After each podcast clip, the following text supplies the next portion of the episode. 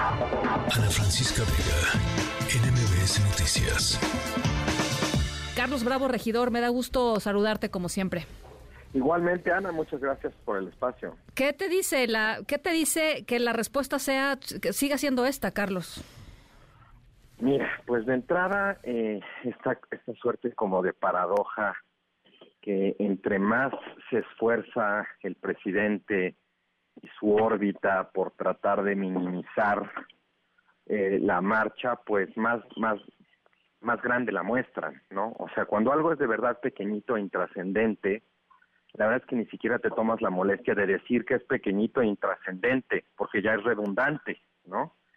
Pero además, digamos, llenar el zócalo, eh, que hay, se han organizado manifestaciones en 120 ciudades, no es como cosa que pase todos los días. O sea, si hay una dimensión aquí que aquilatar, se nota ya cierta experiencia, como que se ha estado trabajando el músculo. Si te acuerdas, en la primera ni siquiera se atrevieron a convocar ir al Zócalo porque tenían miedo de no llenarlo. Sí, fue el Monumento a la Revolución, ¿no? Exacto. Y las dos siguientes fueron por el Zócalo y lo llenaron.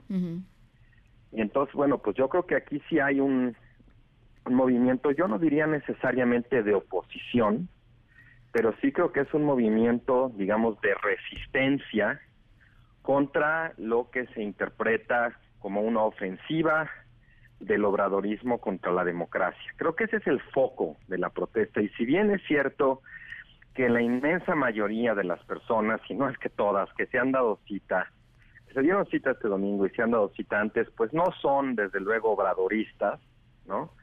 Y eso es probablemente lo que tienen en común, eh, pues a mí me parece que, hay que leerla en esos términos. esta fue una marcha contra las propuestas, contra las iniciativas de reforma que presentó el presidente, ¿no? Y en particular, digamos, en lo, en lo relativo a el debilitamiento de la autoridad electoral, el debilitamiento, digamos, de la pluralidad en el Congreso, el debilitamiento de los órganos constitucionales autónomos, a todo lo que represente eh, un límite, una restricción, una desconcentración del poder, pues eso va para atrás con esta reforma. Creo que es, es, así es como hay que leerla y es interesante, estoy seguro que tú también te has dado cuenta de esto, de que la bandera de la democracia ya se convirtió en una bandera de la oposición.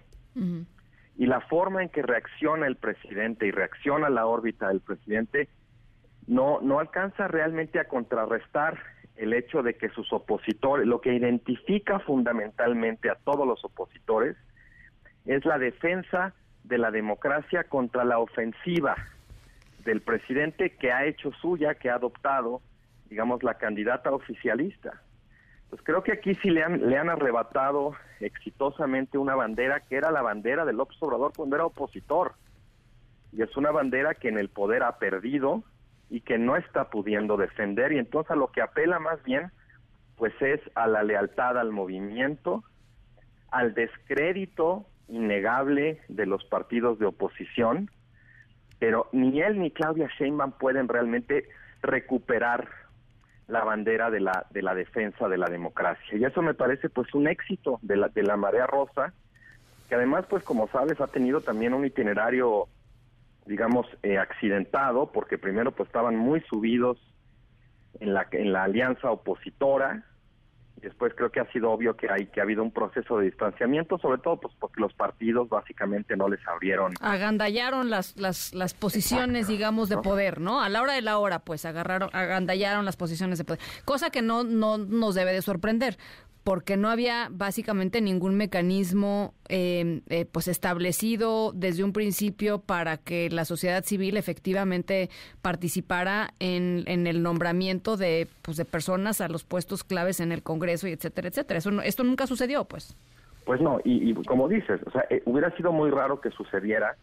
Los partidos tendrían que haber hecho de alguna manera un acto digamos, de conciencia respecto al descrédito que arrastran y pensar que abrirse sería una manera de combatir ese descrédito, pero pues eso implica tener que compartir el poder, el poco o mucho poder, ¿no? Que ganen en la elección y pues eso los políticos casi que es contra natura hacerlo. Aquí hay una lección también, digamos, para la sociedad civil, una lección de educación política muy elemental y es que el poder no se cede, El poder se conquista.